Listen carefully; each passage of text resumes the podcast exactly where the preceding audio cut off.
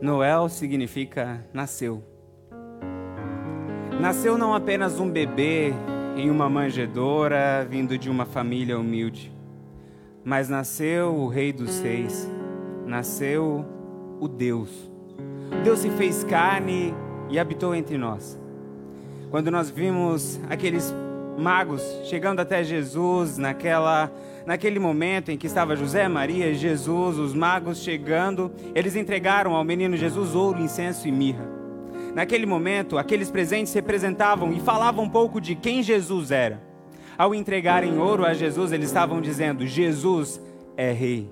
Este bebê não é apenas um nenê, é o rei dos seis, é o senhor dos senhores, por isso entregamos ouro. Ao entregarem o incenso, eles estavam dizendo: Este bebê não é apenas um bebê, este bebê é o Deus dos deuses.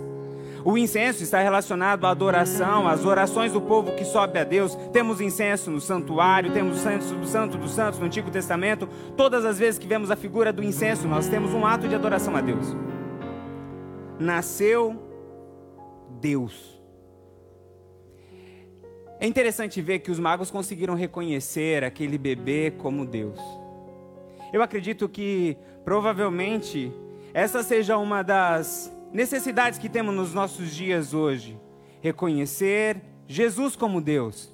Jesus não é um, um líder político do qual nós nos aproximamos dele apenas para tirar base para os nossos posicionamentos políticos de direita ou esquerda. Não, Jesus não é este. Jesus também não é um filósofo para que nós possamos nos aproximar dele apenas para tirarmos ideias boas. Não, Jesus não é um filósofo. Também Jesus não é apenas um personagem histórico que teve uma história triste e que, ao nos lembrarmos de sua história, nos sentimos tocados. Não, Jesus não é apenas este personagem histórico. Jesus é Deus. Os magos conseguiram reconhecer isso. E talvez em um contexto que provavelmente, eu confesso, teria um pouco de dificuldade de reconhecê-lo como Deus. Porque na compreensão do mundo daquela época, e até nos nossos dias hoje, os deuses não moram no meio dos homens, os deuses moram no céu.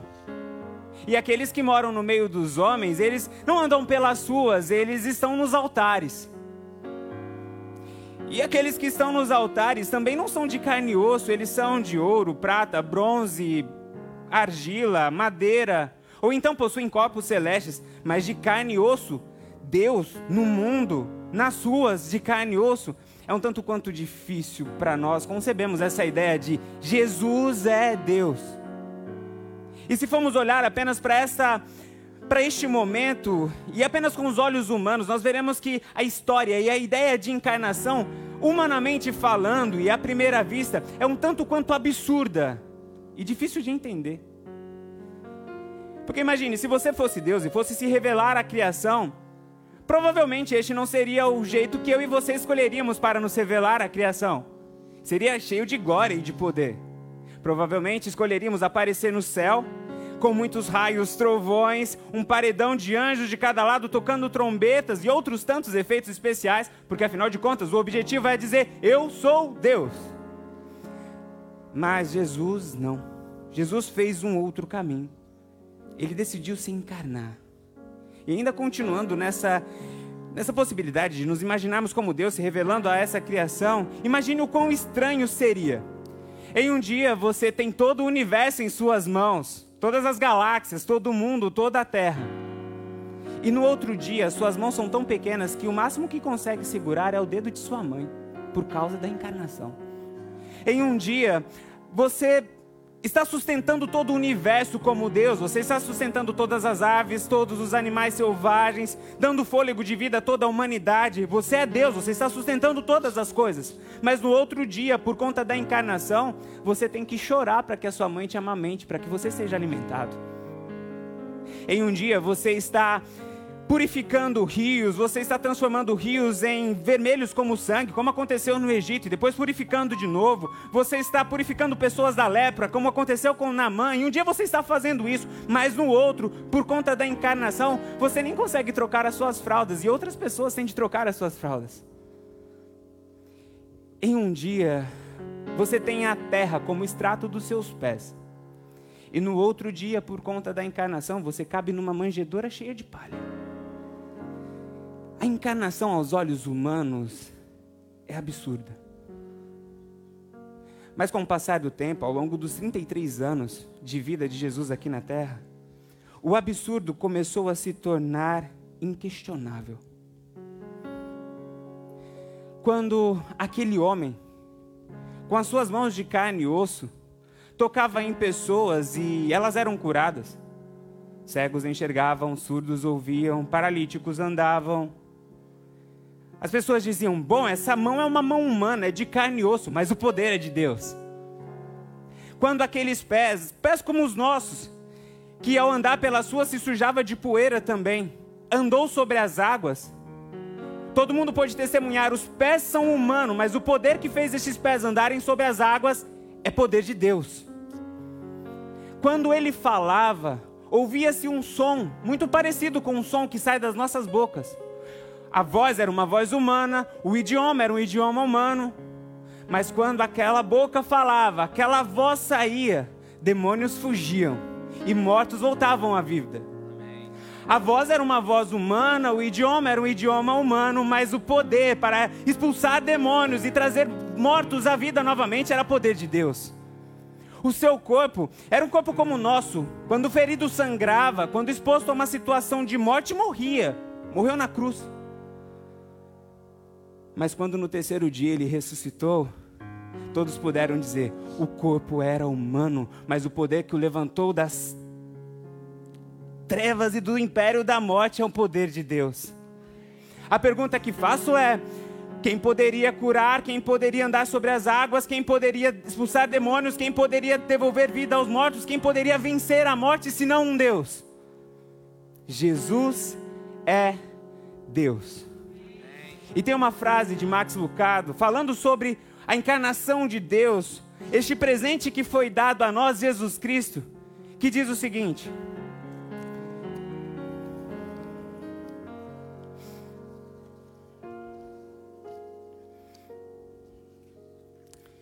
Deixe ele, ele Jesus, deixe que ele seja tão humano quanto desejar ser.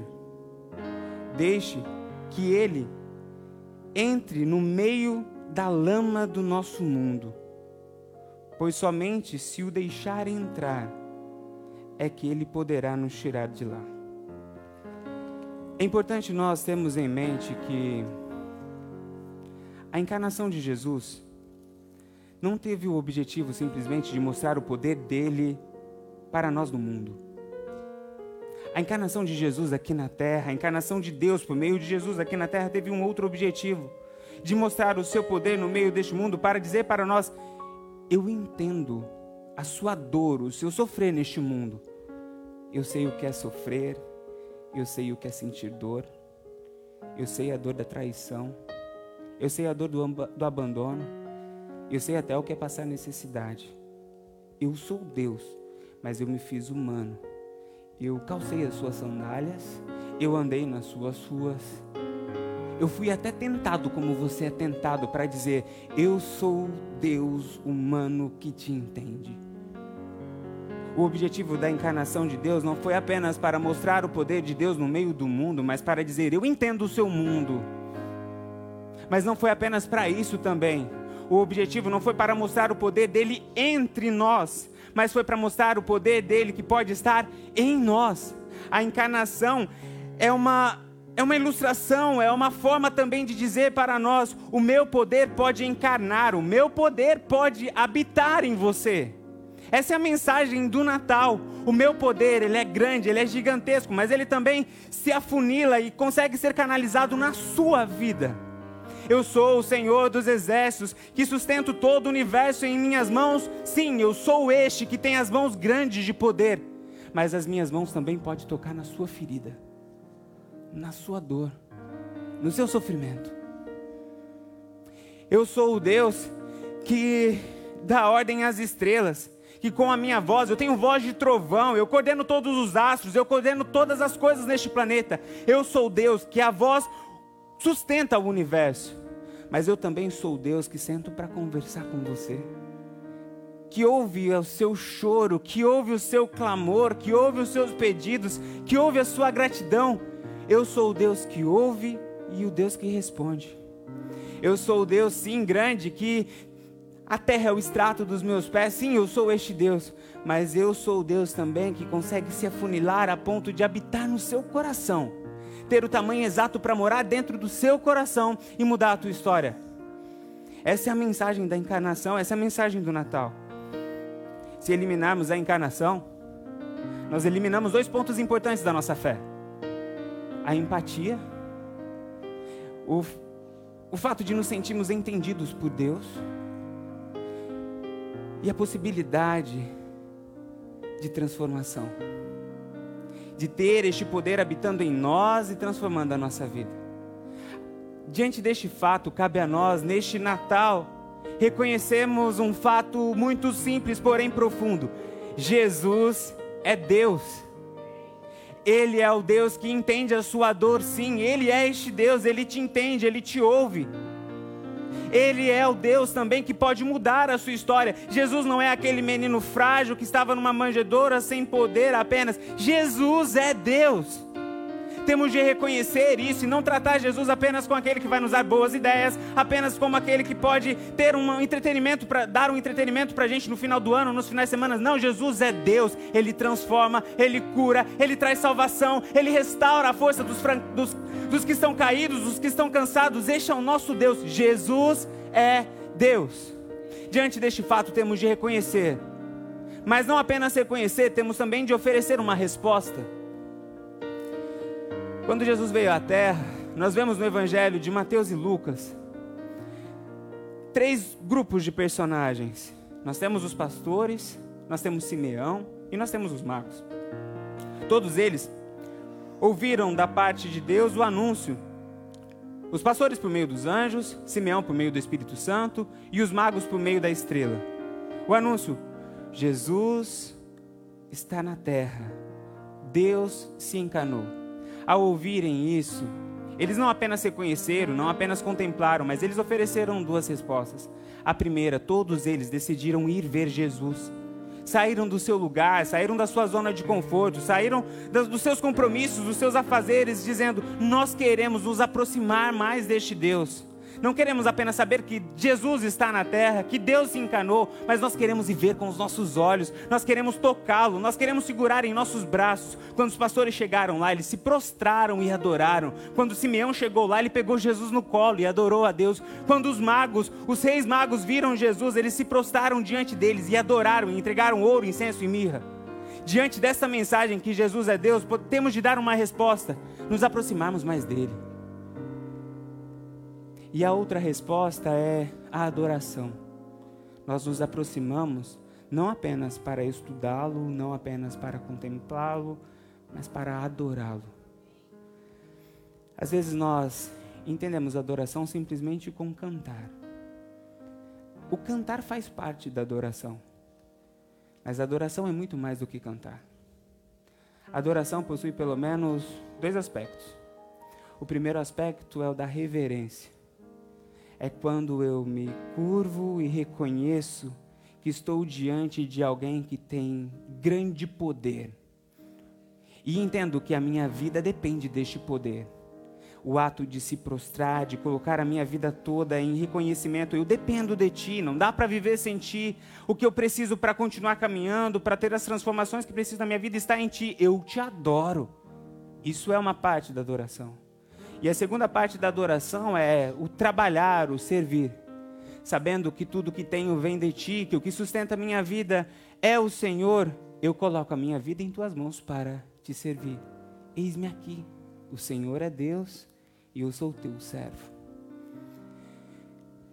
Estas são as respostas que devemos dar a, ao menino Jesus. Um presente foi dado a nós. O nome dele é Jesus Cristo. Diante deste presente, devemos reconhecê-lo como Deus e nos relacionar com este Deus como um ser não distante, mas um ser que nos conhece e conhece as nossas dores, as nossas lutas, e como um Deus que tem poder para mudar todas as coisas. E diante deste fato, temos de responder caminhando para mais perto dele entregando a nossa vida a Ele. Eu quero nesta manhã fazer dois convites. Neste momento, antes de fazer estes convites, eu quero convidar toda a igreja a fechar os seus olhos. E eu quero que você traga a sua memória ou a sua consciência a relação que você tem tido com Deus. Como está a sua relação com Deus? Quem é Jesus para você? Eu quero dizer para você, Jesus te trouxe aqui hoje não foi à toa. Ele trouxe você aqui hoje para dizer: Eu quero entrar no teu coração. Assim como há dois mil anos atrás eu entrei na terra e mudei a história desta terra, hoje eu quero entrar no teu coração, hoje eu quero entrar na tua família, hoje eu quero entrar na sua casa e eu quero mudar a história, porque onde eu entro as trevas fogem, onde eu entro a morte foge, porque eu sou Deus. Nesta manhã, Jesus está aqui querendo entrar no seu coração. Se você ainda não fez esta oração, entregando a sua vida a Jesus, e você está cansado de viver a sua vida sozinho, sem essa ajuda especial da parte de Deus, ou você quer mais da parte de Deus, você, nessa manhã, peça para que Ele entre no teu coração. Se você está cansado, se você olha para a tua vida e não, não vê mais solução para os problemas que você está enfrentando, eu quero lhe apresentar o absurdo da encarnação, que é a mais profunda verdade da existência humana. Jesus Cristo, Ele pode te salvar, Ele pode mudar a sua história. Se nesse momento você quer entregar a sua vida para Jesus, Repita na sua mente e no seu coração esta oração que vou fazer agora. Se você concordar com as minhas palavras, repita-as no seu coração. Essa é uma oração de entrega. É a oração que você vai pedir para que Jesus entre no seu coração e mude a sua história. Senhor Jesus, eu reconheço que o Senhor é Deus. Entre no meu coração mude a minha história. Escreva o meu nome no livro da vida. Eu reconheço que o Senhor é Deus. Eu reconheço que o poder está em tuas mãos. E nesse momento eu entrego a minha vida a ti. Eu te adoro. Em nome de Jesus, a partir de hoje, eu quero te servir com tudo que sou, com tudo que tenho. A minha vida é sua. Eu entrego ela em tuas mãos. Entre no meu coração. Em nome de Jesus. Amém. Onde você estiver, se você fez essa oração, levante a sua mão só para a gente saber. Eu quero orar por você. Alguém fez essa oração? Glória a Deus por sua vida. Glória a Deus por sua vida. Glória a Deus por sua vida. Há mais alguém que fez essa oração? Levante sua mão. Glória a Deus por sua vida. Há mais alguém? Glória a Deus por sua vida. Há mais alguém que fez essa oração? A palavra de Deus nos diz que quando há salvação na terra, há festa no céu. E agora vocês vão ouvir um pouco do que está acontecendo no céu neste momento. Glória a Deus por sua vida, glória a Deus.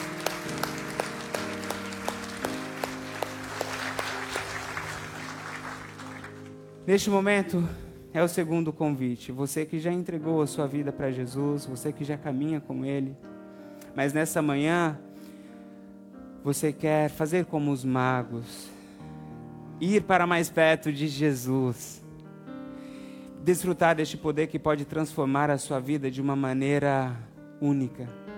Se você tem uma dor que só Jesus pode entender, e se você quer neste momento clamar para que Ele transforme essa situação na sua vida, se você quer desfrutar de um relacionamento mais íntimo e pessoal, tirando aquele relacionamento onde há uma barreira entre você e Deus, mas quer tê-lo como amigo, aquele que anda junto com você, aquele que entra no seu mundo e viver essa mensagem do Natal de uma maneira mais viva, verdadeira e próxima neste mundo, quero convidar você a se colocar em pé e nós vamos orar pela sua vida.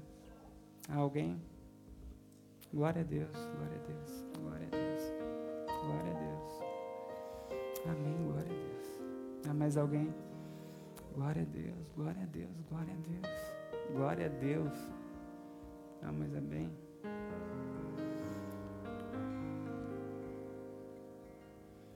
Se você está nos assistindo da sua casa, Deus está falando com você também. Não teve uma distância que fosse grande o suficiente para impedir o toque de Deus. Se você está aí na sua casa, eu quero dizer para você que Ele está falando contigo também. Que a mensagem dele é para você. Que a mensagem de salvação chegou aí na sua casa, onde você está. Que o convite para uma intimidade mais verdadeira, mais profunda, a mensagem do Natal está entrando na sua casa agora. E cabe a você responder a essa mensagem dizendo sim, eu quero ou não. Mas eu quero motivar você. Se o Espírito Santo está tocando no seu coração, diga sim, eu quero. Se coloque em pé, se ajoelhe onde você estiver e tenha esse teu momento para contemplar a face do menino Jesus e dizer: Jesus é Deus. Eu te adoro. Senhor nosso Deus e nosso Pai, neste momento nós colocamos as nossas vidas em tuas mãos, Pai. Em nome de Jesus, venha com a tua graça venha com o teu poder sobre a vida do teu povo. Neste momento nós estamos diante de ti, ó Pai, te adorando, reconhecendo que o, o Senhor é Deus reconhecendo que o teu poder nos toca, que o teu poder nos transforma, que a tua graça vem sobre a nossa vida. Nós te louvamos, nós te adoramos, ó Pai. Neste momento, nós colocamos a vida de cada um dos que estão aqui em, tuas, em tua presença, Pai, e pedimos para que o Senhor venha com o teu poder, venha com a tua graça, tocar nessas vidas, transformar, ó Pai, o que precisa ser transformado. Nós estamos clamando por mais intimidade com o Senhor, nós queremos estar mais perto de Ti, nós queremos estar de joelhos diante de Ti, dizendo: Nós dependemos do Senhor, mas nós estamos aqui para te servir. Use a vida da tua igreja, use a vida do teu povo poderosamente, ó Pai. Que assim como o Senhor entrou na nossa vida, nos transformou, trouxe salvação para nós, que possamos ser instrumentos do Senhor, levando essa mensagem de Natal, assim como o Senhor encarnou, ó Pai, a tua mensagem, a tua verdade na pessoa de Jesus Cristo, ó Pai. Nós clamamos para que nós também possamos encarnar a tua vontade nesta terra. Em nome de Jesus, ouça as nossas orações. O Senhor nos, nos entende. O Senhor, ó Pai, sabe o que passa no nosso coração, conhece as nossas dores e por isso nós clamamos a ti. Tenha misericórdia de nós e abençoe o teu teu povo, Pai. Nós reconhecemos que todo o poder está em tuas mãos. E por isso nós colocamos as nossas vidas diante de ti, pedindo a tua bênção, Senhor. Clamando a tua graça e misericórdia sobre as nossas vidas. Em nome de Jesus. Amém.